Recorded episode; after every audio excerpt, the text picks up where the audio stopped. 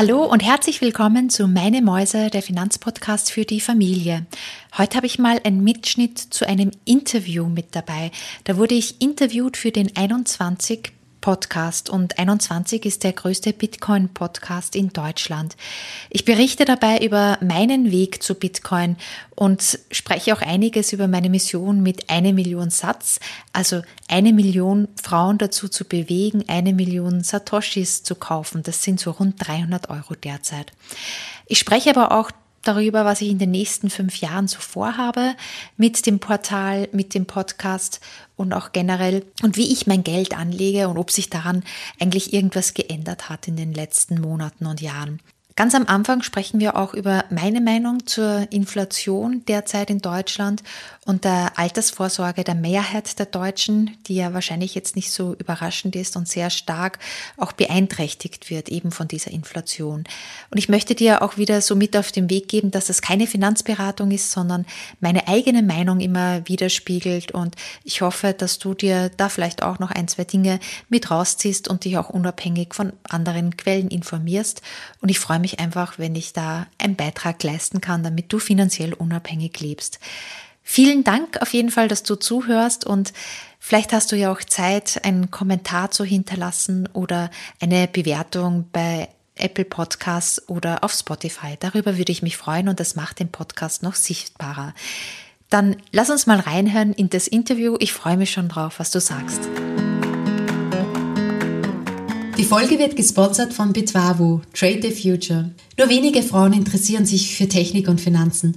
Das war damals beim Internet schon so und jetzt haben auch fast ausschließlich Männer Bitcoin entdeckt. Dadurch verpassen wir Frauen meiner Meinung nach die größte digitale Revolution unserer Zeit. Wird später mal Bitcoin von der breiten Masse akzeptiert werden, ist der Preis für die späte Teilhabe höher. Wir Frauen müssen mehr bezahlen für jeden Bitcoin.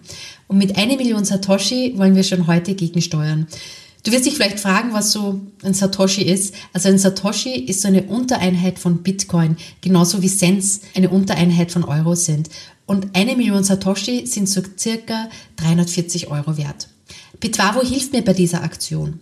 Bitwavo ist ein Online-Marketplatz, wo du Bitcoin kaufen kannst. Es ist ein besonders sicherer und günstiger Handelsplatz. Und wenn du auf den Link klickst in den Show Notes, kannst du ein 15-Euro-Guthaben abrufen. Die ersten 100, die einen Account bei Bitwavo öffnen, bekommen 15 Euro für den Kauf der ersten Bitcoins.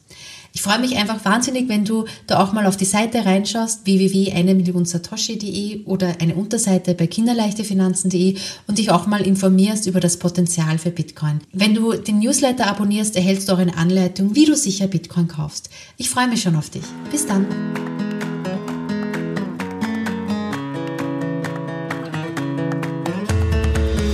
Ja, und ich finde das halt besonders besorgniserregend, eben gerade für Deutsche, die halt wirklich Milliarden auf dem Sparkonto liegen haben und die haben auch noch halt eine andere Mentalität als zum Beispiel in Amerika, wo man dann doch mehr in Aktien noch investiert ist und dann vielleicht von der Inflation ein bisschen wegkommt. Aber in Deutschland ist es echt, ähm, wo auch ganz viel, die Altersvorsorge noch in ganz vielen solchen Garantiezinsverträgen feststeckt.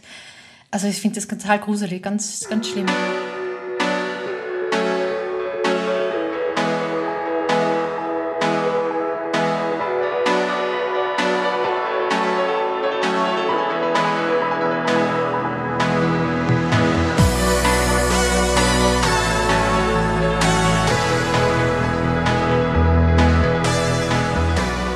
Und herzlich willkommen zu einer neuen Folge der Weg. Wir sind heute bei der Nummer 49 äh, und ich und der Daniel sind in Stuttgart, ah, in, in Satoshis Ländle. Daniel, wie geht's dir?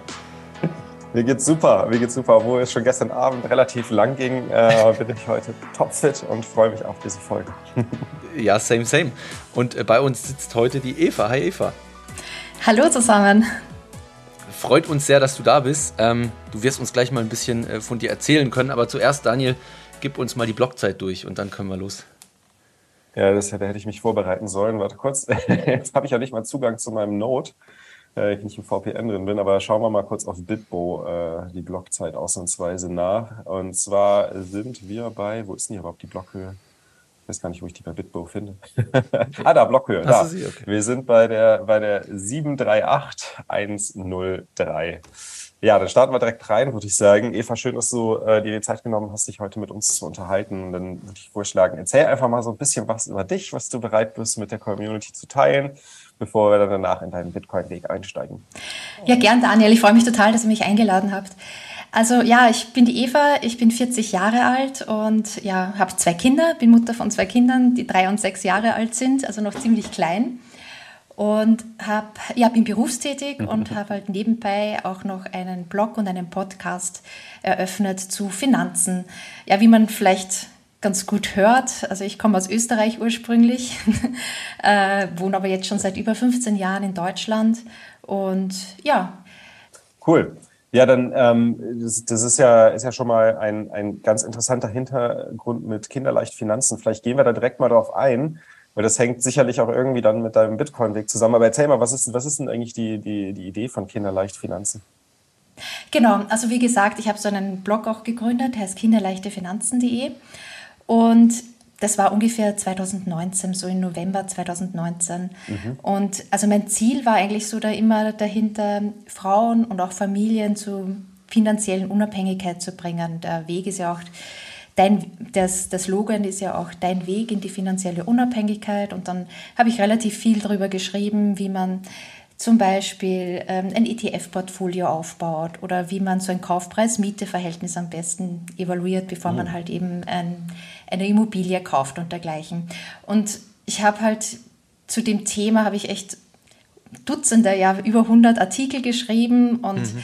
äh, bin da auch teilweise ganz gut verlinkt worden und äh, habe dann auch gemeinsam mit einem anderen Blog, finanzglück.de, damals auch einen Podcast gestartet, den Meine Mäuse Podcast, der Finanzpodcast meine Mäuse? für die Familie. ja, Meine Mäuse. Genau. Gutes Naming hast du drauf auf jeden Fall, muss ich sagen. Ah, danke, danke. Ja, genau, der Meine Mäuse Podcast. Ähm, genau, und da hatte ich halt mit einem, mit dem Nico, der Finanzglück.de gegründet hat, habe ich da halt über Familienfinanzen gesprochen, auch generell, wie man Versicherung, welche Versicherungen wichtig sind, mhm. wie man einen ETF-Sparplan einfach aufbaut für die Familie. Also es ging halt alles rund um Finanzen. Und nachdem ich halt eben Dutzende, wie gesagt, schon Artikel geschrieben habe, habe ich halt einen Artikel geschrieben, so wie funktioniert Bitcoin, weil das damals auch so zwei ja, 2021 war das damals, als Interesse halt auch sehr, sehr hoch war an Bitcoin. Und man dachte, okay, warum schreibe, nicht, schreibe ich nicht mal etwas über Bitcoin? Und dieser eine aber, Artikel. Aber warte mal ganz kurz. Der, der, mhm. Den Artikel hast du aber nicht geschrieben, weil du selbst gesagt hast, okay, ich habe Interesse an Bitcoin, das zu verstehen, sondern weil du gesagt hast, okay, meine Kunden oder meine Leser, für die müsste ich jetzt ein bisschen Content Richtung Bitcoin anbieten, weil da die Nachfrage gegeben ist. Oder wie? Genau, genau. Ah, also okay. ich, für mich war das immer so ein Spekulationsobjekt. Also mhm. ich habe halt natürlich immer wieder mal so, ähm, ja, vielleicht auch so. Ich, ich hatte auch einen äh, guten Freund, der mir, glaube ich, schon 2013, also richtig lange her, schon mal was von Bitcoin erzählt hat. Und ähm, ja, genau, und der hat auch ganz viel über die Europäische Zentralbank gesprochen und über die österreichische Schule. Und also mir war das immer so ein bisschen fremd. Mhm. Und wir haben da auch auch länger diskutiert. Also er war eigentlich so der, der Freund meines Mannes. Wir haben dann oft zu dritt diskutiert über die ganzen Auswirkungen, auch so über ökonomische Auswirkungen von der österreichischen Schule und meine Einwände waren dann halt immer so die Klassiker, wie zum Beispiel, ja, was passiert denn mit den wunderschönen Theatern an der Wiener Ringstraße dann, wenn es dann äh, keine Fördermittel mehr gibt? Oder wer baut, die, der Klassiker, wer baut denn da die Straßen überhaupt? Und wie sieht denn unser Gesundheitssystem aus? Also wir haben da immer recht, recht viel diskutiert und ich war mhm. immer relativ skeptisch, was das Ganze be äh, betrifft. Ähm, er hat mich dann aber immer so wieder auf die österreichische Schule, auf diese, Wirtschafts, äh, diese Wirtschaftsrichtung eingelenkt und ich fand das halt relativ spannend, weil das war so, ja, das war so Ende des 19. Jahrhunderts, auch in Wien entstanden, das ganze Thema. Mhm. Und es war halt so eine Zeit, die mich damals wahnsinnig interessiert hat. Und äh, habe da, es gibt ja da zum Beispiel Arthur Schnitzler oder Stefan Zweig, also diese ganzen Autoren, die ich halt wirklich total verschlungen habe und mhm. Sehr viel drüber gelesen habe. Das Wien von gestern zum Beispiel von Stefan Zweig. Und dann dachte ich mir, komisch. Da gibt es eine ganze Wirtschaftsrichtung, von der ich da überhaupt noch nichts erfahren habe, von äh, Ludwig von Mises zum Beispiel, der auch in dieser Zeit war. Und die da wahrscheinlich alle zusammengesessen sind in einem Café, so habe ich es mir dann zumindest vorgestellt, in seinem Finanzcafé und philosophiert haben. Und ich dachte eigentlich komisch, da die Idee von, auch von Simon Freud und dergleichen, es geht ja halt alles so ein bisschen um dieses liberale Gedankengut oder jeder kann halt sich selbst entdecken oder jeder kann halt so machen, was, was er möchte und dann erfahre ich halt darüber nichts und dann habe ich halt diese ganzen Biografien auch nochmal gelesen von Ludwig von Mises. Okay. Und ich fand das aber dann trotzdem nicht so schlüssig, weil es ja immer wieder ging so um Geld und Gold sollte an, also was ist Geld und Geld sollte an Gold gebunden werden und mhm. da dachte ich mir, ja, das hat ja sowieso keine Zukunft so, weil kriegt man sowieso nicht ist, hin, ne? Ja. Mhm. Kriegt man ja sowieso nicht hin. Ich fand mhm. da halt die Lösung nicht so schlüssig und ich muss dann wie auch sagen, also ich habe dann halt auch nicht alles so in der Tiefe verstanden, ja. habe mich dann auch nicht mehr so stark damit befasst, fand halt eher so die Biografien halt von äh, eher interessant. Ja. Und habe das halt irgendwie so wieder ein bisschen beiseite gelegt. Aber das war so Aber 2013, eben, 2014, oder wie? Genau, das war so 2013, 2014 so um den Dreh. Das heißt aber, also du bist, du bist eine von den, äh, gibt es ja nicht so häufig von den Personen, die der österreichischen Schule ähm, lang vor Bitcoin in diesem Sinne begegnet ist. Und das heißt, so ein bisschen die gedankliche Grundlage, der Grundstein war gelegt. Und ich fand gerade spannend, dass du gesagt hattest, ähm, ähm, du fandest, das war nicht die richtige oder, oder war, war keine Lösung mit Gold. Ich finde sogar eigentlich, dass die österreichische Schule an sich ähm, gar keine Lösung eigentlich vorgibt oder vorschlägt. Ne? Das ist ja eigentlich nur so ein, so ein Theoriegebäude, das sagt, hm, so sollte es optimal laufen. Und es gab eigentlich nie was, das das so erfüllen kann, wie jetzt Mises oder Hayek das gern gehabt hätten, äh, weil sie einfach wussten, ja, oder weil jeder wusste, ja, Gold ist halt zu einfach korrumpierbar, ist ja dann auch passiert, ja, haben sie alles mhm. vorausgesehen. Ähm, äh, bis dann Bitcoin kam. Das wirklich genau, genau das war, was sie sich eigentlich ge gewünscht haben. Ja. Das habe ich aber absolut nicht so gesehen. Also für mich ja, war ja. halt Bitcoin etwas komplett anderes. Das war halt dieses Spekulationsobjekt und da habe ich mich jetzt auch gar nicht so stärker damit befasst. Das, mhm. da, da, fehlte mir sozusagen das Warum. Bei dem einen ja, fehlte mir die Lösung und bei Bitcoin fehlte mir, warum brauche ich denn das überhaupt? Ja, ja. Mhm. ja. ja und dann ging es halt auch weiter. Also eben dieser, dieser Freund hat dann eigentlich damals eher für meinen Mann, aber er hat halt bei uns zu Hause von Ayn Rand das Atlas Shrugged äh, zurückgelassen. Oh. Nice. Ja. Also, oh, das habe ich vor kurzem zu Ende gelesen. Also, Riesenschinken, ne? Ja, Riesenschinken. Und ich, ich, irgendwann habe ich mir dann eh um 2014, 2015 gedacht, egal, jetzt fange ich mal an zu lesen. Ich war äh, zum ersten Mal schwanger mit dem ersten Kind und Aha. hatte da auch so ein bisschen Zeit und habe halt angefangen, darin zu blättern und zu lesen. Und ich fand es wirklich auf ganz vielen Ebenen, fand ich es total... Ähm, also total befremdlich. Also, dass da immer so deine Unternehmer, Unternehmerkasse so in die Höhe gelobt worden ist ja, und die ja. Künstler immer äh, ja, gedisst, also immer schlecht geredet worden sind. Aha, also aha. ich fand das halt irgendwie ein bisschen komisch, aber irgendwie hat es dann doch etwas in mir bewegt. Und vor allem, ich glaube, dieser Ausspruch von der Ayn Rand, dass sie niemals für jemanden anderen leben möchte und auch niemand, von niemandem verlangt, dass jemand das Leben für, für sie selbst führt. Und ich finde, das hat mich, glaube ich, so ein bisschen beeinflusst dann nochmal. Genau. Ja, also ich finde auch, der, der, der sitzt schon, der Spruch. Ne? Da sagt sie ja eben ja. irgendwie, äh, frei raus, ähm, sie wird niemals für jemand anderen leben oder also das heißt keine Stunde arbeiten für jemand anderen, um dem was zu finanzieren, würde aber auch niemals verlangen, ähm, dass jemand das für sie tut, oder? Mhm. Ja, und das da fand ich auch, ist, ein, ist ein, der, der, der Satz, der sitzt wie ein Schlag, ne? Ja, Total. Also, und das kommt man, also ich finde, bei Büchern ist es meistens so, man erfährt dann eigentlich viel später erst, was sie im Leben so bewirken und was sie beeinflussen. Mhm. Und ich glaube, das hat mich doch stark beeinflusst, weil, ja, dann kam das erste Kind, wir waren ja verheiratet und wie es halt oft so ist, 2016, 2017 war das so, haben wir halt nach einem Eigenheim gesucht in, in Hamburg damals. Und äh, ja, ich dachte eigentlich, das kann jetzt nicht so schwierig sein. Wir sind beide berufstätig, wir haben immer sehr viel gespart. Ich habe auch schon seit 2010 also auch investiert in so einen relativ teuren, aber in, halt in einen Investmentfonds, der auch ganz gut gelaufen ist. Mhm. Und dachte, okay, wir haben auch das Eigenkapital, kann ja jetzt nicht so schlimm sein.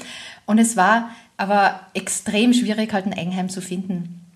Und die Situation hat mich halt auch so frustriert, weil ich mir gedacht habe, ich müsste einen riesen Kredit aufnehmen, den ich bis ich 70 bin, zurückzahlen muss und 40 Stunden arbeiten. Und ich glaube, da hat mich dieser, dieser Satz nochmal so stark beeinflusst, damals von der Ayn Rand, wo ich mir gedacht habe, nee, ich will nicht 40 Stunden, die nächsten 30 Jahre lang 40 Stunden arbeiten. Also da muss auch irgendwie, Vor allem da ist doch irgendwas im Groben.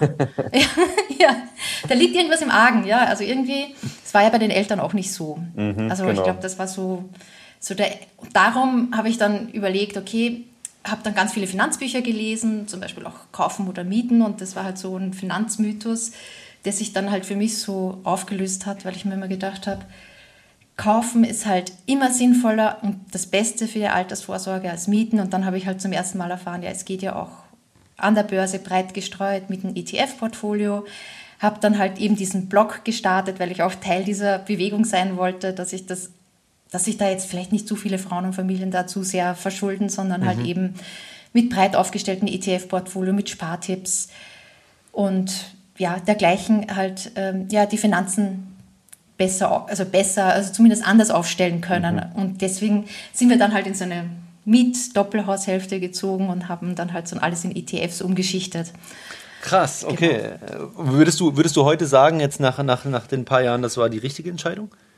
Ja, es war schon die richtige Entscheidung, das, das, mhm. äh, weil das, ich komme gleich dazu, wie sich das dann auch mal mit der Strategie ein bisschen geändert hat dann mhm. seitdem.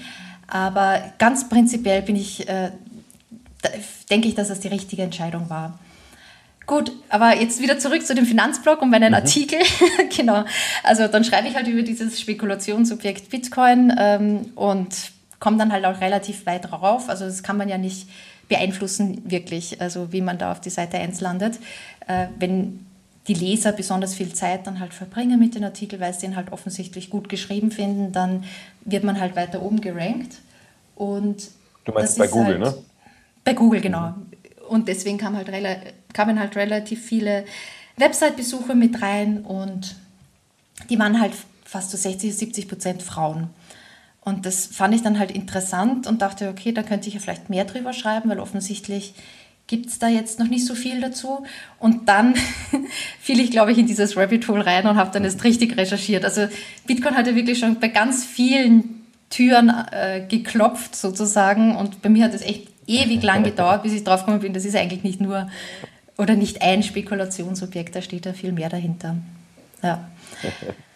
Aber, aber das heißt, du hast da wirklich, also der Trigger war ähm, Interesse oder vermutetes Interesse deiner, deiner Leser. Ja. Und dann hast du dich aber wirklich direkt selbst reingegraben. Also einfach durch die, durch die Blog-Recherche äh, oder Recherche für den Blog hat's dann, also bist du irgendwie da drin gelandet in diesem Kaninchenbau und hast dann auch gemerkt, so, oho, krass, ähm, äh, da geht's ja richtig ab. Ja, ja, ja, ja, so, so hat es funktioniert.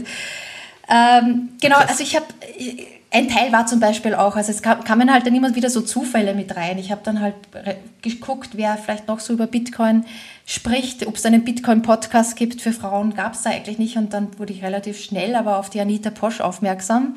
Mhm. Und denke ich mir, okay, Anita Posch, die kommt mir ja irgendwie bekannt vor vom Sehen und dann der Nachname kommt mir auch bekannt vor, bis ich dann halt irgendwie so erfahren habe, dass sie die ältere Schwester einer sehr guten Grundschulfreundin von mir war. Nee. Dass die eigentlich das ist sehr geil. Das ist ja nice. Genau, genau. Und eigentlich das letzte Mal vor 30 Jahren gesehen habe, als ich die mal zu Hause besucht habe und so. Und ja, das fand Super ich halt total lustig. lustig. die habe ich natürlich auch gleich eingeladen zum Meine Mäuse Podcast und die kommt jetzt auch öfters. Ja, sehr cool. Aber der, der erste Artikel, den du dann geschrieben hast für deinen Blog, der äh, hat dich jetzt noch nicht, also du hast, du hast selbst nicht nach dem, was du da geschrieben hast, gehandelt. Nee, habe ich nicht. Ich habe einfach nur, das mache ich ja bei einigen so Artikeln auch, dass ich halt mal wirklich nur recherchiere, was gibt es da und da war halt nur ganz oben der, ganz oben test.de, was schreiben die, dann war, was schreiben Finanztipp, was schreibt vielleicht auch andere und mhm. dann versuche ich in eigenen Worten das, was ich dadurch verstanden habe, wiederzugeben. Aber jetzt nicht wirklich, äh, ich bin da noch nicht so ganz tief eingestiegen in das ganze System, mhm. wegen dem einen Artikel sozusagen, weil man dachte, der wird wahrscheinlich eh nicht so ganz oben landen.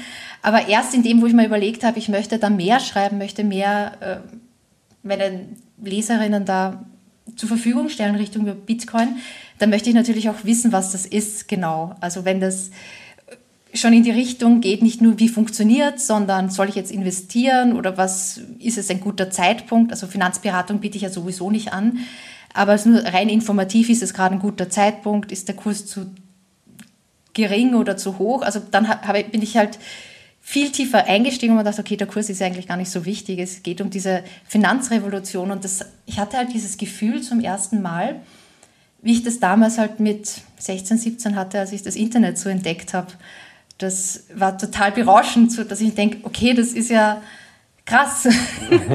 da, kann, da, kann man, da kann nicht jeder nur Informationen verschicken, unzensiert, sondern halt eben diese Werte.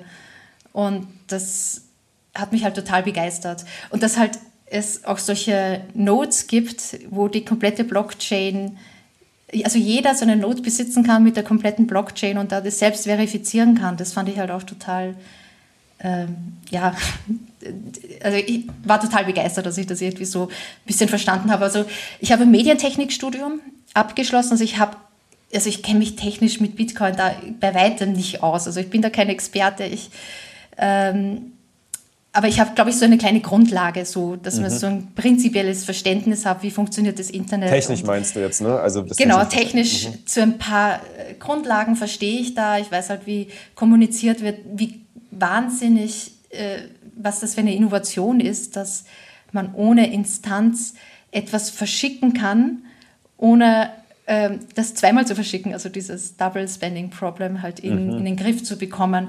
Also für diese technische Seite habe ich mich dann auch begeistert. Das ist war das dann erst, ja. nachdem du Bitcoin hattest und die selbst gehalten hast oder, oder die Gedanken gemacht hast, wie kann ich sie selbst halten? Oder hast du dich äh, schon einfach, bevor du überhaupt angefangen hast, Bitcoin zu kaufen, dich auch mit dem Technischen beschäftigt?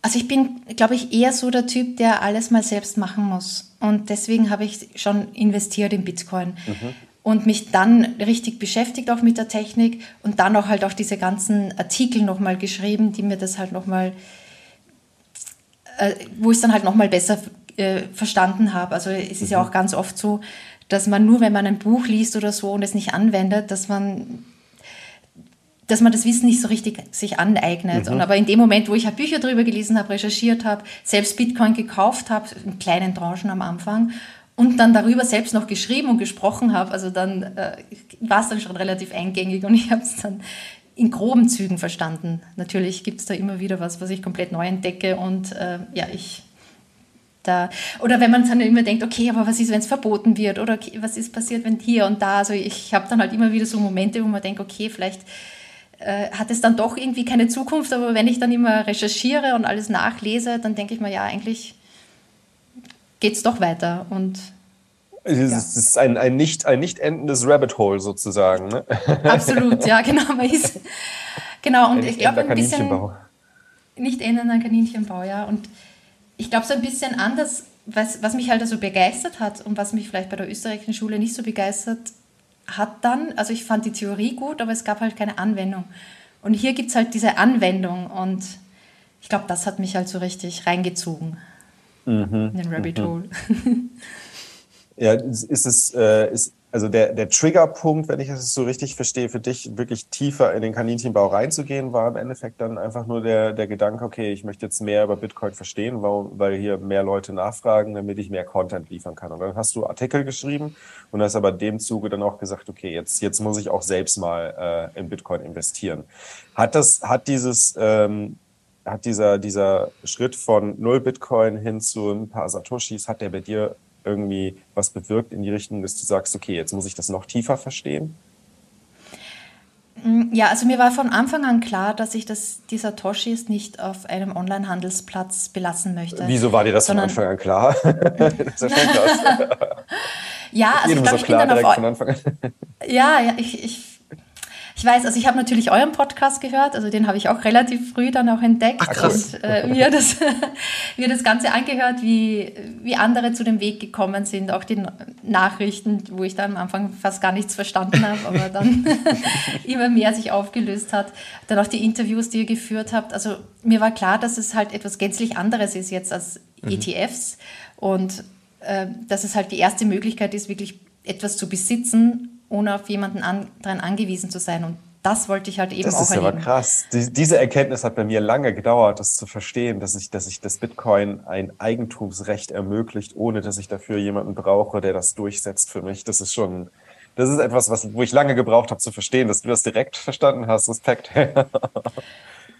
ich weiß es nicht im Nachhinein, ob ich es direkt verstanden habe. Ähm, ja, vielleicht war es vorher ein bisschen so intuitiv und jetzt erst in den letzten Monaten hat sich so rauskristallisiert, mhm, mhm. warum ich das, warum ich da auch immer mehr nur schreibe, ja, entweder auf einem Ledger oder der Bitbox 02, wenn man etwas größere Mengen hat, so 50 Euro, also das, was man in, in Geldbörsel sozusagen hat, mhm. das, das kann man ja immer auf einem anderen Wallet belassen oder am Online-Handelsplatz. Aber halt eben dieser große Bereich, den man halt auch mal mitnehmen kann über die Grenze. Mhm. Ähm, mhm.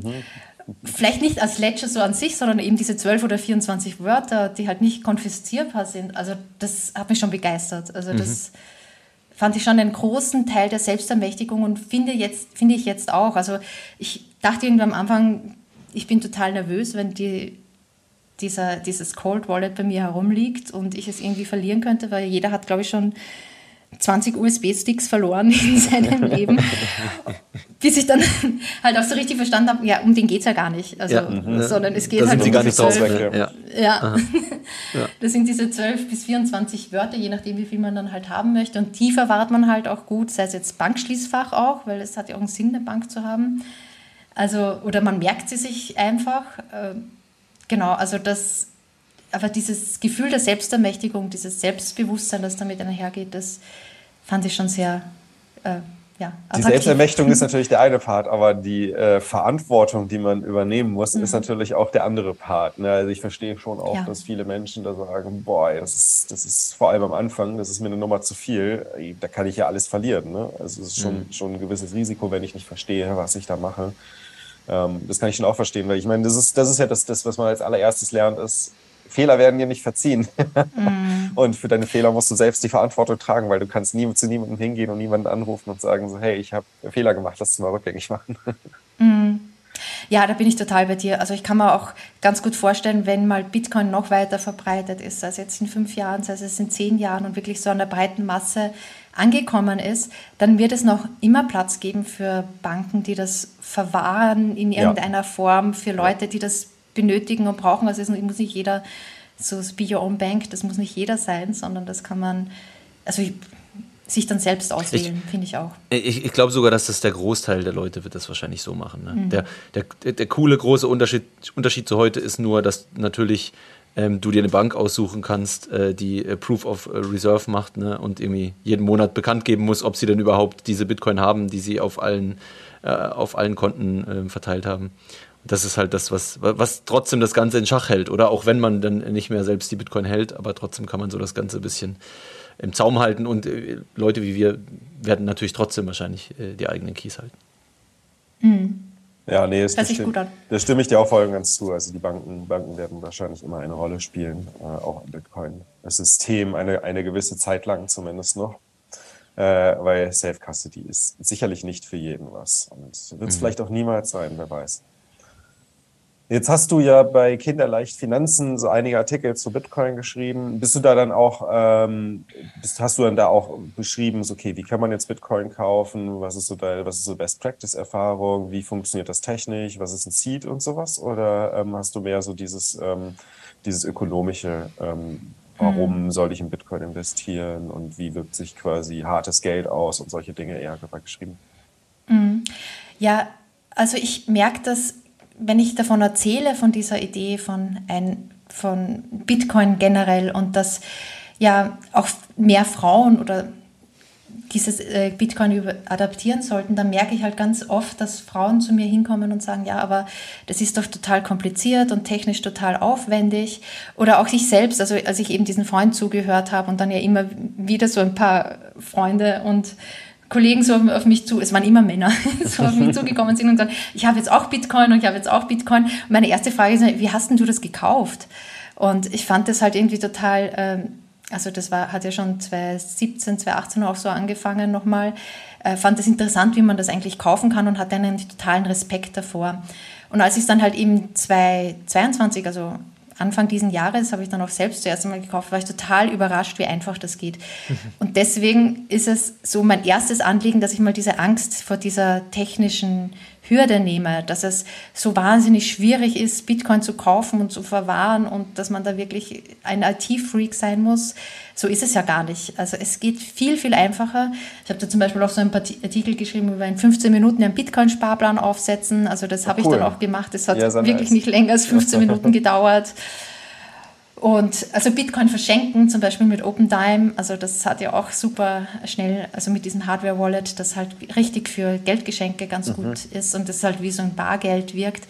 Also bei mir geht es halt auch sehr viel um die Anwendung und halt auch so diese, diese Angst zu nehmen, am Anfang überhaupt zu beginnen. Also ich persönlich interessiere mich sehr für die, äh, für die ökonomischen Auswirkungen.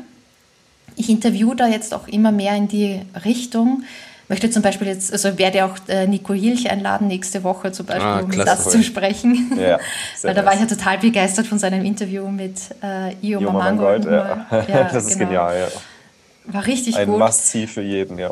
Oder Must-Listen für jeden, ja. Total. Ja, war, war richtig toll, denen zuzuhören. Also ich bin da, dieser Aspekt interessiert mich tatsächlich noch mal mehr jetzt als der technische Aspekt. Also mhm. ich habe jetzt die Grundlagen, aber ob ich da jetzt ganz tief eintauche, das sehe ich eher nicht so, sondern mich interessiert persönlich eben dieser ökonomische Effekt mehr, werde aber vielleicht jetzt nicht so breit reingehen in Währungskriege und Zentralbankwährung und äh, diese ganz, das ganze Thema der ähm, äh, wie heißt das, ähm, also dass die Zentralbanken die, äh, die Währung als sicheren, ähm, nee, nicht Quantitative Easing, äh, Weltwährung, also sagen wir einfach Weltwährung. So. Ja, also das finde ich interessant und ich höre darüber auch sehr gern und sehr viel, aber ich muss glaube ich sagen, mein Anwendungsfall ist eher, mein, eher die, die technische Herausforderung, also diese Anwendbarkeit herauszustellen. Ich mache auch ganz viele Spartipps in die Richtung, um halt auch noch mehr Bitcoins zu ja, stacken, das ist, sozusagen. Das ist ein guter Punkt, ja. Sehr cool. Genau. Wie kann ich, wie kann ich sparsamer leben, um mehr Bitcoins zu stacken? Cool.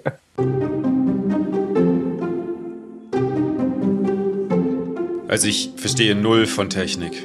Jetzt hat meine Frau schon gesagt, wir brauchen endlich ein paar Satoshis. Dabei bin ich doch gar kein Techie. Habe ich da jetzt schon Satz oder was?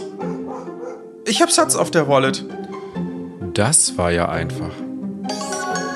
Pocketbitcoin.com. Der einfachste Weg, an Satoshis zu kommen. Genau, genau. Das, das wird ein großer Teil einnehmen und vielleicht mehr so diese gesellschaftliche Auswirkung. Weil ähm, ich sehe das zum Beispiel, ähm, ja, wie gesagt, wenn zum Beispiel die Zentralbank das Ziel hat, eine Preisstabilität zu erhalten das bedeutet ja auch immer, dass wir, dass die Geldmengenausweitung damit einhergeht. Also zum Beispiel durch technische Neuerungen und dergleichen wäre es ja prinzipiell möglich, dass äh, viele Dinge viel, viel günstiger wären, also eine Deflation ermöglicht. Aber weil halt die Zentralbank diese Preisstabilität erhalten möchte, muss sie die Geldmenge ausweiten, um halt noch eine Inflation zu erreichen. Und ich denke, durch diese, dass die Preise halt so stabil bleib, bleiben, heißt das auch auf der anderen Seite, dass wir nicht weniger arbeiten können. Und dass es zum Beispiel früher total möglich war, mit nur einem Gehalt, ob das jetzt der Mann oder der Alleinverdiener war oder halt auch eben die Frau, aber mit einem Gehalt ein Eigenheim zu kaufen und das innerhalb von 20 Jahren abzuzahlen und jetzt halt eben nicht mehr möglich ist. Und noch ein gutes Leben für die ganze Familie zu ermöglichen mit mehrmals ja, im Jahr und Urlaub. und wieder und so Urlaub. Ja, genau. genau, genau. Und das ist ja zumindest in den Ballungsräumen in Deutschland nicht mehr möglich. Also mhm. etwas in die Richtung. Und da ist, passiert halt eben, wenn man die Geldmenge ausweitet, dann passiert halt eben auch, dass man die Arbeitszeit ausweitet für die Familie. Das bedeutet, dass halt dann auf einmal plötzlich beide 40 Stunden arbeiten mhm. müssen. Und sich dann trotzdem eben kein Eigenheim leisten können.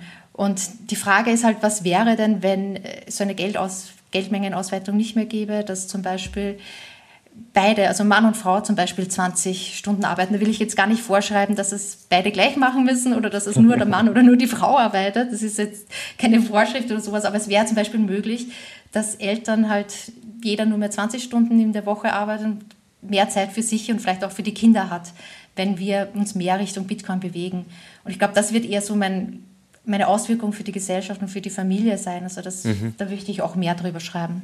Also wie die Gesellschaft aus dem Hamsterrad austritt. Mhm.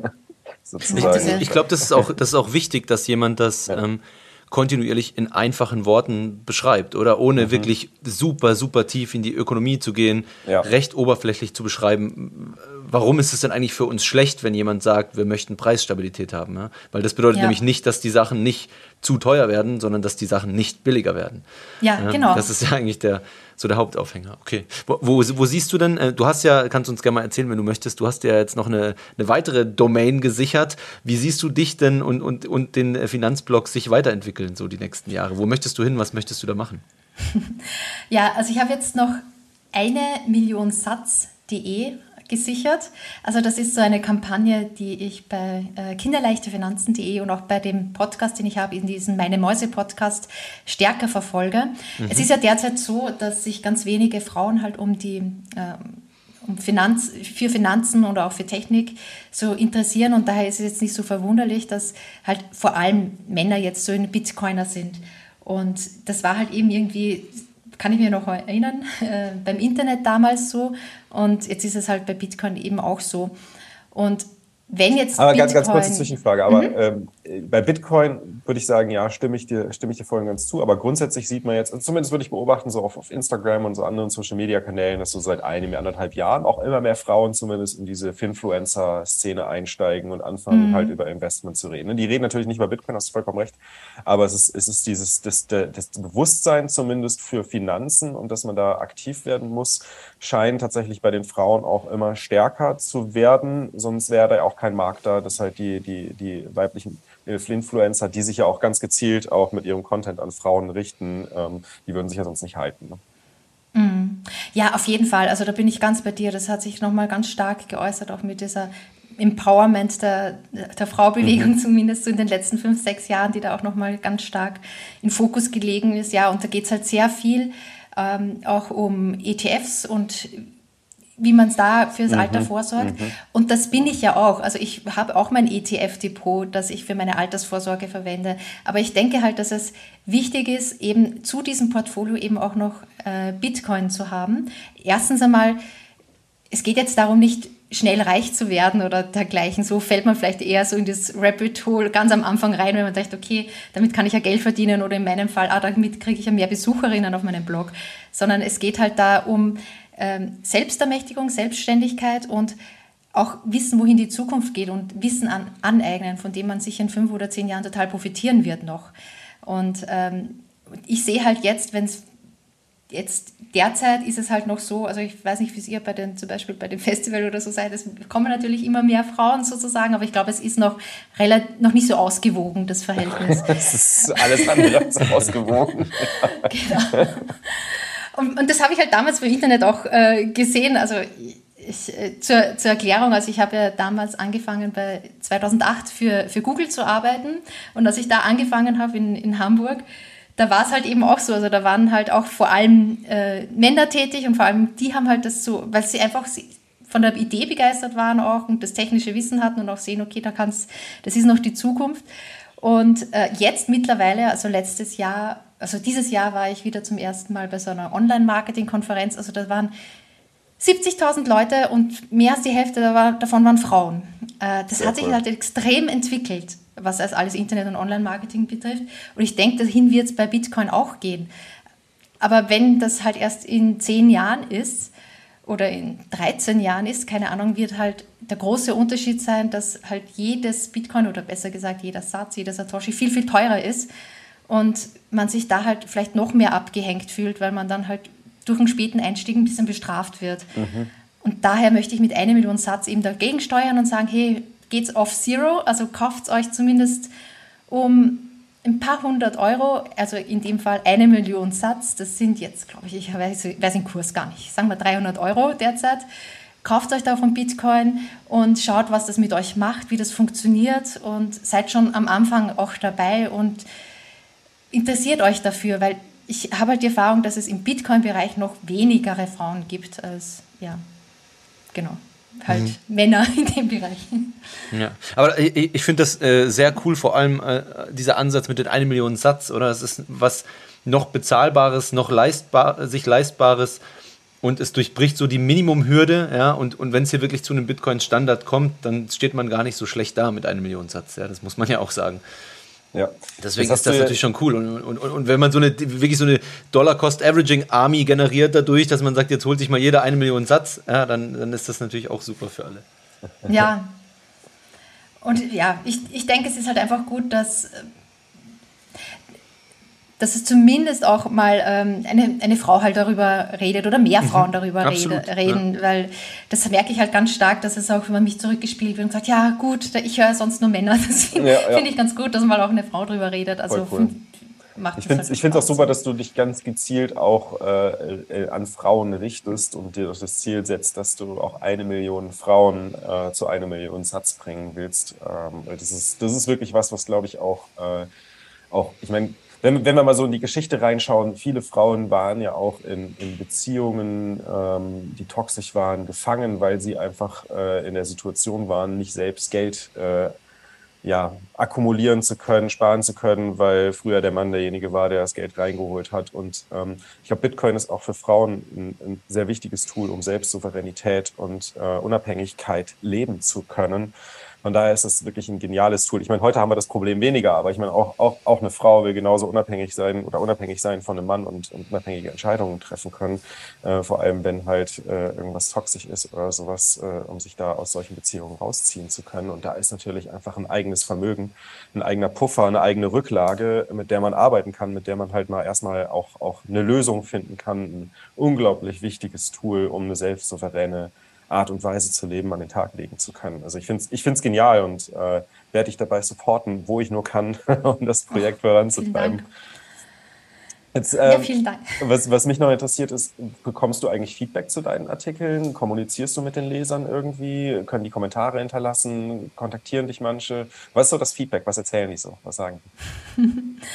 Ja, also ich bekomme sehr viel direktes Feedback. Ähm, also wenn, wenn ich bei irgend äh, ja, zum Beispiel bei, bei einem Meetup oder dergleichen darüber spreche, dann bekomme ich vor allem viel direktes Feedback von, von Frauen. Da gibt es auch in München so ein Bitcoin-Meetup, äh, wo ich das Ganze auch vorstelle.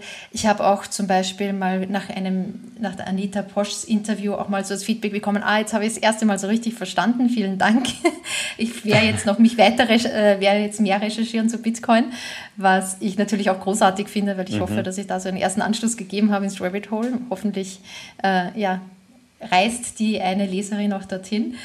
Und äh, genau, also ich höre da relativ, also recht gutes Feedback, vor allem von Frauen, die halt da sagen, ja, jetzt traue ich mich auch zum ersten Mal, das so selbst in die Hand zu nehmen, wenn das wirklich so einfach ist. Mhm.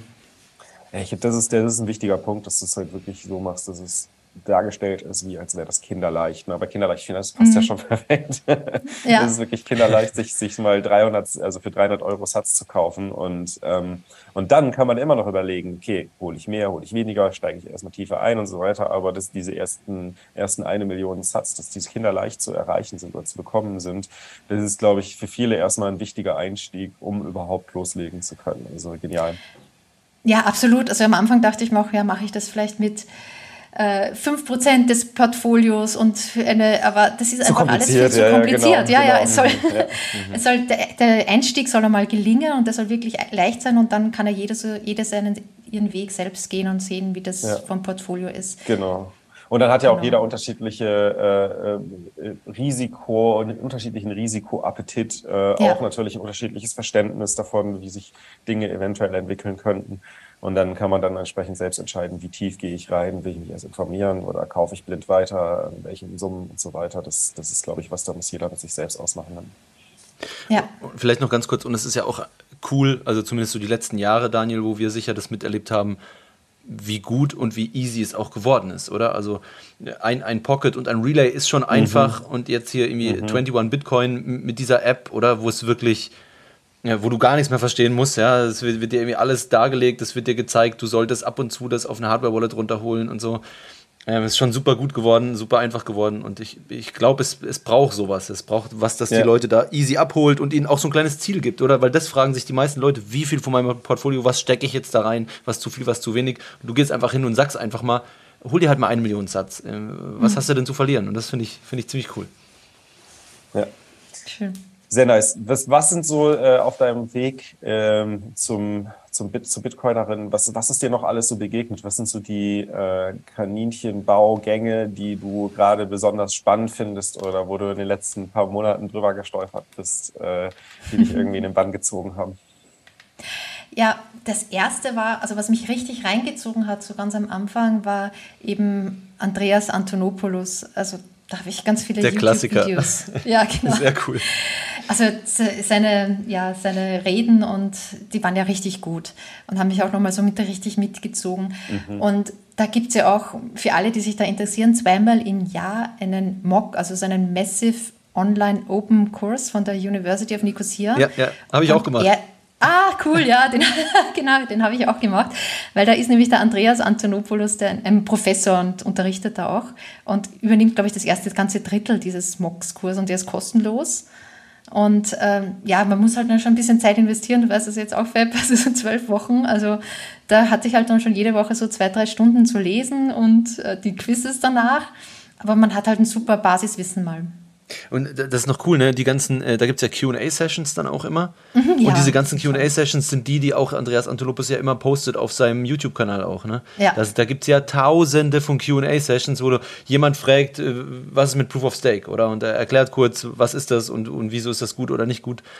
Ähm, ja. Und das ist schon äh, sehr, sehr wertvoll, ja, was da mittlerweile auch an Fragen und Antworten zusammengekommen ist. Ja, total krass. Also auch diese QAs, sodass man die noch so direkt erreichen kann. Also als Student von diesem Kurs kann man ihnen diese Fragen auch stellen und er beantwortet sie dann halt auf YouTube sozusagen live und sagt, ja, Eva hat das und das gefragt. Und da, da fühlt man sich dann halt auch sehr gleich nochmal ähm, ja, angesprochen und richtig mitten dabei.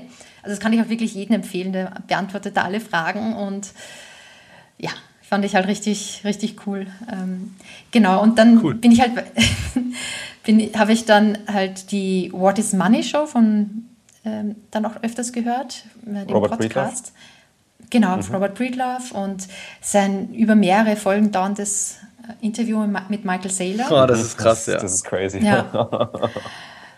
Das habe ich mal so in der, ähm, ja, so nach Weihnachten vor Silvester sozusagen mal gehört, als die Kinder so ein paar Tage bei der Oma waren. habe ich so ein paar Tage durchgehört, weil das sind ja auch wirklich sechs Stunden Material oder so. Mhm. Also, Aber das, das heißt, dieser geldtheoretische Kaninchenbaugang hat dich auch äh, ziemlich in den Bann gezogen. Ja, das ist eher das, was mich wirklich auch nochmal so reingezogen hat. Das muss ich auch sagen, ja. Also das Techni die technische Begeisterung auch. Ich glaube, ich hatte immer schon so ein bisschen Hast Faible für Technik. Ja, habe ich. Sehr cool. Ah, sehr Mit cool, Umbrell. nice, nice. Also nutzt du auch Lightning genau. schon? Äh, ja, ich nutze auch Lightning. Sehr und cool. ähm, ja, mein, das Ganze also diese technische Begeisterung, die ist, glaube ich, etwas, das ich schon ganz früh hatte und auch, glaube ich, gut an meine Kinder weitergeben kann. Also diese Full Note, das Einrichten, das habe ich gemeinsam mit meinem Sohn gemacht. Der Ach, ist cool. sechs Jahre. Der fand das total cool. Und der hat halt jetzt auch so ein äh, Hardware-Wallet und mit weiß sechs? halt, dass er jetzt oh, Neues. Ja. und so ein Bitcoin-Sparplan, also wenn wow. jetzt einer Interesse hat für die Kinder, so einen Bitcoin-Sparplan aufzusetzen, der ist auch wirklich ganz schnell eingerichtet. Und die Kinder finden das super spannend. Also meine Tochter ist drei, die ist halt noch ein bisschen zu jung. Mhm. Ähm, aber mein, äh, also mein Sohn, der, find, der erzählt dann auch jeden zu vom neuen Geld und findet das ganz, nice. ganz cool. das ist ja cool. geil. Ja, meiner ja. ist erst vier, aber ich glaube, wenn er sechs ist, so. dann äh, werde ich ja. ihn auch in die, in die Kunst des Notaufsetzens einführen. ja, der fand es total spannend. Ja. Sehr nice. Ah, das, das, das fand ich interessant, dass eben halt auch schon Kinder das so irgendwie so verstehen, so dieses, äh, ja, also dieses Prinzip halt dahinter, dass es halt so ein offenes Kassenbuch ist und man lädt sich das halt runter. Echt, das, hat, das versteht er schon? Wow, Respekt. Ja, äh, ja, weiß ich jetzt nicht. Ich glaube jetzt nicht, dass er, bis, also, dass er hochbegabt ist oder so. Also das ist es jetzt nicht, aber er weiß halt, dass es irgendwie so ein neues Geld ist und eine andere Art, dass man sich halt da immer nachgucken kann, wer wem was überwiesen hat. So, Sehr nice. in die Richtung. Also das Interesse ist halt da und ich glaube, er hörte, er hörte mir zumindest zu. genau. hast, hast du noch so ein Thema, was du jetzt in den nächsten Monaten unbedingt angehen möchtest? So ein, so ein Gang im Kaninchenbau, wo du schon mal reingeschnuppert hast vielleicht, aber noch nicht so dich wirklich reingetraut hast? Hm. Also ich habe noch immer dieses Buch von Andreas Antonopoulos, äh, Bitcoin verstehen, also dieses technische Buch. Das, das Mastering, Mastering Ja, Mastering Bitcoin, ja genau. Ja, das Mastering ist, Bitcoin. Ich, auf, mein, auf meinen äh, Nachkästchen liegen, ja. okay. Da, fehl, da fehlt noch so noch? Der, der, der Kicker, um, um dich in diesen Gang rein zu, äh, ähm, sozusagen rein zu manövrieren. Ja. okay. ja. Weil ich muss schon sagen, also es ist immer ganz toll, äh, euren Podcast zu hören, auch zum Beispiel Bitcoin verstehen mit dem Jonas und auch What is Money. Also, aber es ist halt auch schon toll und man fühlt sich halt Teil der Community und es ist auch so ein bisschen auch so Unterhaltung halt auch dabei, was ja auch toll ist. Mhm. Damit man aber wirklich tiefer in das Thema einsteigt, in dieses komplizierte Thema auch einsteigt, helfen halt auch sehr viele Bücher. Und da macht ihr ja, schon aber ich meine, Arbeit mit äh, dem glaub, Übersetzen und allem. Ja, ja, genau. Ich meine, unser Podcast mhm. ist so nicht dafür geeignet, weil wir setzen das ganze Wissen ja schon voraus bei, bei unseren ja. Folgen sozusagen. Ja. Und ich glaube, selbst bei Jonas ist je nachdem, äh, welche Folge du hörst, äh, ist da vor allem bei den weiteren Folgen ist ja auch schon ein gewisses Grund, Grundwissen vorausgesetzt. Mhm. Aber ich glaube, er hat auch ja. gute, gute Einsteiger-Folgen äh, ne, am Anfang. Ja, ja, der Jonas mhm. fängt, fängt, bei Null an am Anfang. Das ist äh, wirklich gut, muss ich sagen. Er ist auch meine Hauptempfehlung eigentlich, Bitcoin verstehen für, für Neulinge, mhm. wenn die sagen, ich will da irgendwie einen Podcast hören, ich will, dass mir einer das irgendwie äh, auf dem Teller serviert, dann ist das, glaube ich, schon der, die beste Anlaufstelle. Ja, richtig gut. Ich bin bei Jonas etwas später jetzt eingestiegen, ähm, aber fand ich auf jeden Fall auch richtig gut im Podcast, dass ich da nochmal lerne. Dann habe ich natürlich auch äh, von Seyfedin Amos den Bitcoin Standard gelesen oder Layered Money äh, auch gelesen. Oh, Layered Money hast du gelesen? Okay, krass. Habe ich auch gelesen. Ähm, ja, ich muss halt auch sagen, dass ich das alles äh, ja, vielleicht nicht so ganz in, die, in der Tiefe verstehe, aber vielleicht in dieser Masse dann, wenn ich dann mehr lese, auch zum Beispiel den Fiat-Standard, den ich jetzt auch nochmal bestellt habe. äh, cool. Dass, dass es halt ähm, so sich ein bisschen fügt, so vor allem diesen ökonomischen Hintergrund. Also ich habe mhm. jetzt kein VWL-Studium hinter mir, was vielleicht gut, was vielleicht schlecht ist, keine Ahnung. aber ich habe Ich glaube, es ist gut. genau, also ich komme halt eher so von dieser äh, Medien- oder Technikseite, aber das finde ich halt schon sehr spannend, also dieses Ökonomische dann nochmal und Spieltheoretische dann auch. Also es fließt ja so viel mit rein in Bitcoin, was, ja, was richtig gut ist. Absolut, absolut. Ähm, äh, eine Frage, die der Daniel ja mit eingeschleust hat, die wir uns beim, äh, wie heißt da der Podcast von Daniel Prince, glaube ich, ist es, ne? Kommt die Frage. Ich glaube, ja. Ähm, her und fand, fanden wir super cool. Ähm, wenn du, wenn du jetzt instant irgendjemanden auf der Welt äh, sofort von Bitcoin überzeugen könntest, also sprich, der kann direkt mal ein paar hundert Stunden überspringen, an Wissen aufsaugen und weiß sofort Bescheid, das ist es. Ähm, quasi wie beim Matrix, Kopf, ne? dass du halt quasi ja genau, er nimmt die, er nimmt die Pille und dann zack. das Wissen eingeflößt bekommst. genau. Ähm, hast du da eine Idee, wer, wer wäre das? Mit wem würdest du das machen, wenn du hier per, per Zauberstab sagen könntest, zack, jetzt bist du Bitcoiner? Puh. Ja, so der Klassiker wäre natürlich so Christine Lagarde. Ja. ja. ist okay. Dann wäre die EZB morgen am Ende. Aber stell, ja, dir, stell, dir, stell dir vor, sie geht auf die Bühne und erzählt auf einmal, wie geil Bitcoin ist. Dann ist ja alles vorbei. Ja, das, das würde das Ganze ziemlich beschleunigen. Ja, ja. das wäre wahrscheinlich die einzige Möglichkeit, dass äh, Europa nochmal vorne mit, mitspielt bei der ganzen, ja. bei der ganzen äh, Thematik, technologisch und wirtschaftlich. Aber ja, Christine Lagarde äh, fände ich sehr interessant, gerade jetzt vor allem kürzlich nach dieser Aussage da, mhm. ähm, äh, wo sie sagt, ihr Sohn hält irgendwie äh, ja. Krypto und äh, sie selbst das nochmal ungefragt niedermacht. Äh, mhm. äh, das wäre schon lustig. Okay, finde ich eine gute Antwort, sehr cool. Was ich auch geil fand, übrigens, wo wir gerade über Christine Lagarde sprechen, wo sie dann auch sagt, wo sie gefragt wird, ob sie überhaupt noch schlafen kann. Und sie dann sagt so, ja, natürlich muss ich schlafen, aber morgens wache ich wieder mit Sorgen auf. Ne? Ui. ja, das Leben möchte man auch nicht haben. Nee, wirklich so. nicht, ja. Aber äh, also ich fand ich schon, hast du es hast gesehen, den Clip von ihr, zufällig, Eva? Äh, ich habe darüber gelesen, also mhm. ich habe nicht den Clip selbst gesehen. Und ich habe auch gehört, eben, dass sie einen Sohn hat und der ja ein ja. freier Mensch ist und das ja, natürlich ja. selbst entscheiden kann. muss man muss man angucken. Äh, ich finde, es, es, spricht Bände tatsächlich. Also so, dass sie sie weicht eigentlich den eigentlichen Fragen teilweise aus und du kannst schon fast spüren, dass sie eigentlich nicht so wirklich weiß, ja. äh, was sie sagen soll und, und, und ökonomisch eigentlich mhm. auch gar nicht äh, gut aufgestellt ist. Ja, und sie das weiß halt, man richtig es, raus. Sie weiß halt auch, dass es echt ein Problem ist. Ne? Und das merkt man halt auch, so wie sie ja. antwortet und wie sie sich gibt, dass sie weiß, dass sie hier auf einem Riesenhaufen Scheiße drauf sitzt und ich weiß, wie sie den wegmachen soll. Ja. Also das ist noch krasser, dann, dann sagt sie ja auch so irgendwie, ja, wir, ähm, wir werden das schon hinkriegen. Ne? Also wie, wie ja, wollen genau, Sie das Balance Sheet wieder kleiner kriegen? Dann sagt sie mir, ja, wir kriegen das Machen schon wir. hin. Und er, ja, wie denn? Und ja, ja, also wir wissen das schon wie, wir kriegen das schon hin. Boah, mm, okay. Ja, und ich finde das halt besonders besorgniserregend, eben gerade für Deutsche, die halt wirklich Milliarden auf dem Sparkonto liegen haben und die haben auch noch halt eine andere Mentalität als zum mhm. Beispiel in Amerika, wo man dann doch mehr in Aktien noch investiert ist und dann vielleicht von der Inflation ein bisschen wegkommt. Aber in Deutschland ist es echt, ähm, wo auch ganz viel die Altersvorsorge noch in ganz vielen solchen Garantiezinsverträgen feststeckt. Also ich finde das total gruselig, ganz, ganz schlimm. Mhm dass da nichts gemacht wird. Hier, ich habe ich hab so ein bisschen das Gefühl, in Deutschland ist es auch ein, äh, ist auch ein Thema, weil, ähm, oder dieses, dieses Festhalten am Euro ähm, auch ein Thema, weil viele Deutsche im Vergleich zu den Amis äh, dieses, dieses Gefühl haben, dass Geld, direkt Geld zu haben, nicht zu investieren, Sicherheit ist und dass quasi dieser, mhm. dieser Betrag etwas Absolutes ist. Ja? Also der Geldbetrag, den ich habe, der ist was Absolutes und das ist nicht was Relatives im Verhältnis zu was anderem, was es ja eigentlich mhm. ist. Ja? Ähm, aber die, für, für, viele, für viele Deutsche ist es so ein, so ein, so ein ja, ich weiß gar nicht, wie man das, wie man das besser erklären kann, als mit so einer absolute Zahl, die, die, äh, an der man sich orientieren kann. Das ist ein Orientierungspunkt für viele Menschen. Auch, ich habe da, glaube ich, ein gutes Beispiel. Ähm, ähm, es wird jetzt noch ein paar Jahre hinhauen äh, und hat sich halt mal gesellschaftlich ver verankert, dass ein Millionär das was krass ist, oder? Also das heißt, eine Million D-Mark haben, mhm. Euro haben, das ist krass. Und das ist wie, das wird weitergegeben, das ist im Sprachgebrauch oder ein Millionär, so. Und das geht jetzt vielleicht noch zehn Jahre, da ist das noch krass und irgendwann wird man merken, nee, so krass ist das gar nicht mehr. Irgendwie jedes mhm. Haus kostet eine Million. Ähm, es gibt krasse Sportwagen, die kosten eine Million.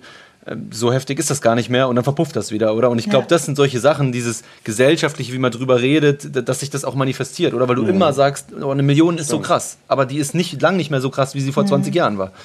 Ja, und außerdem eine Million also Satz ist doch gar nicht so krass. Also die kann jeder, kann jeder erreichen.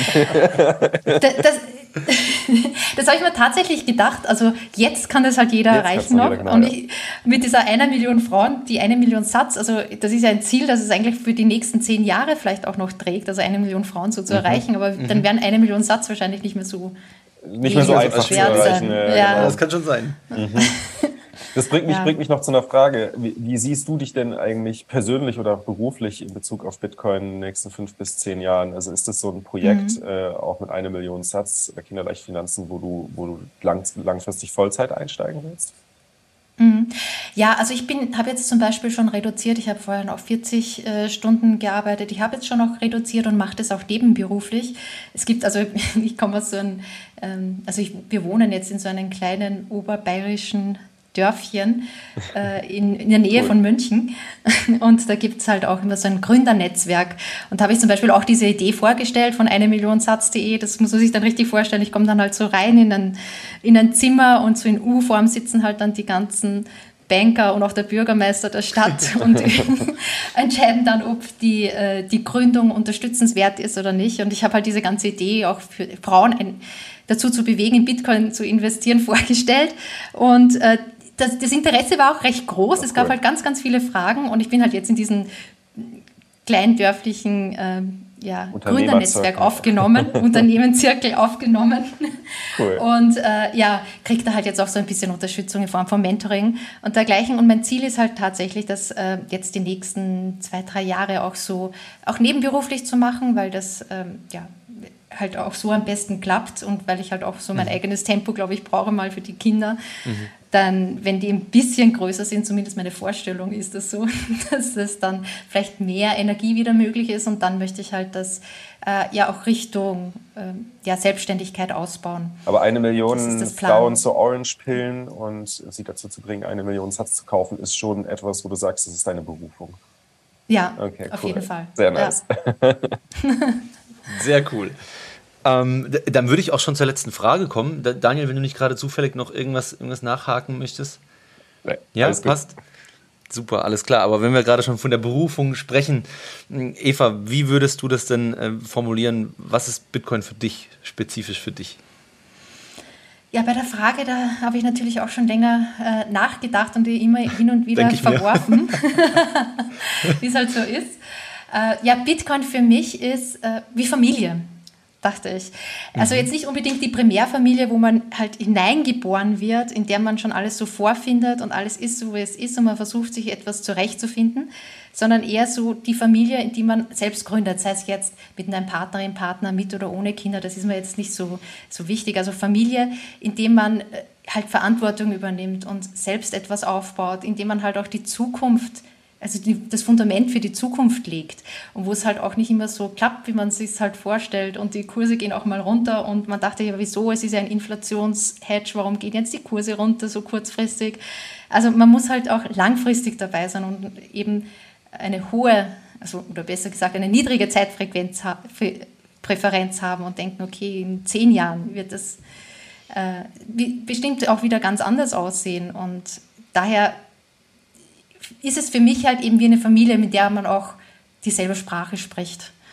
Weil das finde ich sehr Familie ja auch nicht gründest für zwei Jahre oder drei Jahre oder fünf Jahre, sondern für einen sehr, sehr langen Zeitraum, meinst du? Ja, genau, genau, wo man lange dabei ist ja, cool. und Verantwortung vor allem übernimmt. Ja, super. Gefällt mir sehr gut. Das ist eine Langzeitbeziehung, die man mit Bitcoin eingeht. ja. Würde ich zustimmen, auf jeden Fall. Genau. Sehr cool. Schön. Ja, Eva, vielen, vielen Dank für das Gespräch heute. Äh, war, war super spannend. Äh, ich hoffe, dass, dass der ein oder andere Hörer auch dabei ist, der vielleicht sagt so, oh, den Blog oder auch die Idee mit einer Million Satz äh, für eine Million Frauen, das kann ich mal an meine Freundin oder auch an meine Frau oder meine Frau, ja, Ver Verwandte, Bekannte äh, mal einfach weiterleiten. Also macht das ruhig, leitet die Folge weiter, ähm, leitet die, äh, ja, leitet alle eure Freunde und Verwandte auf die kinderleichtfinanzen.de Seite, schaut euch das an und ähm, ja, bringt alle dazu, mindestens eine Million Satz zu kaufen, finde ich eine gute Sache. und wenn genau, wir jetzt, packen natürlich die Links in die Show Notes, ne? Genau, wir packen alle Links in die Show Notes und wenn ihr jetzt sagt, das war eine coole Folge, dann gebt uns eine gute Bewertung und streamt uns ein paar Satz, gibt uns einen Booster. Wenn ihr noch nicht Value for Value verwendet, ladet euch die Fountain App runter, die Fountain Podcast App oder nutzt die Breeze App. Darüber könnt ihr die Satz streamen. Und ansonsten bleibt mir eigentlich nur noch eine Sache zu sagen. Habt ein schönes Wochenende. Bis nächste Woche. Danke gleichfalls. Danke Eva. Ciao. Danke euch. Ciao.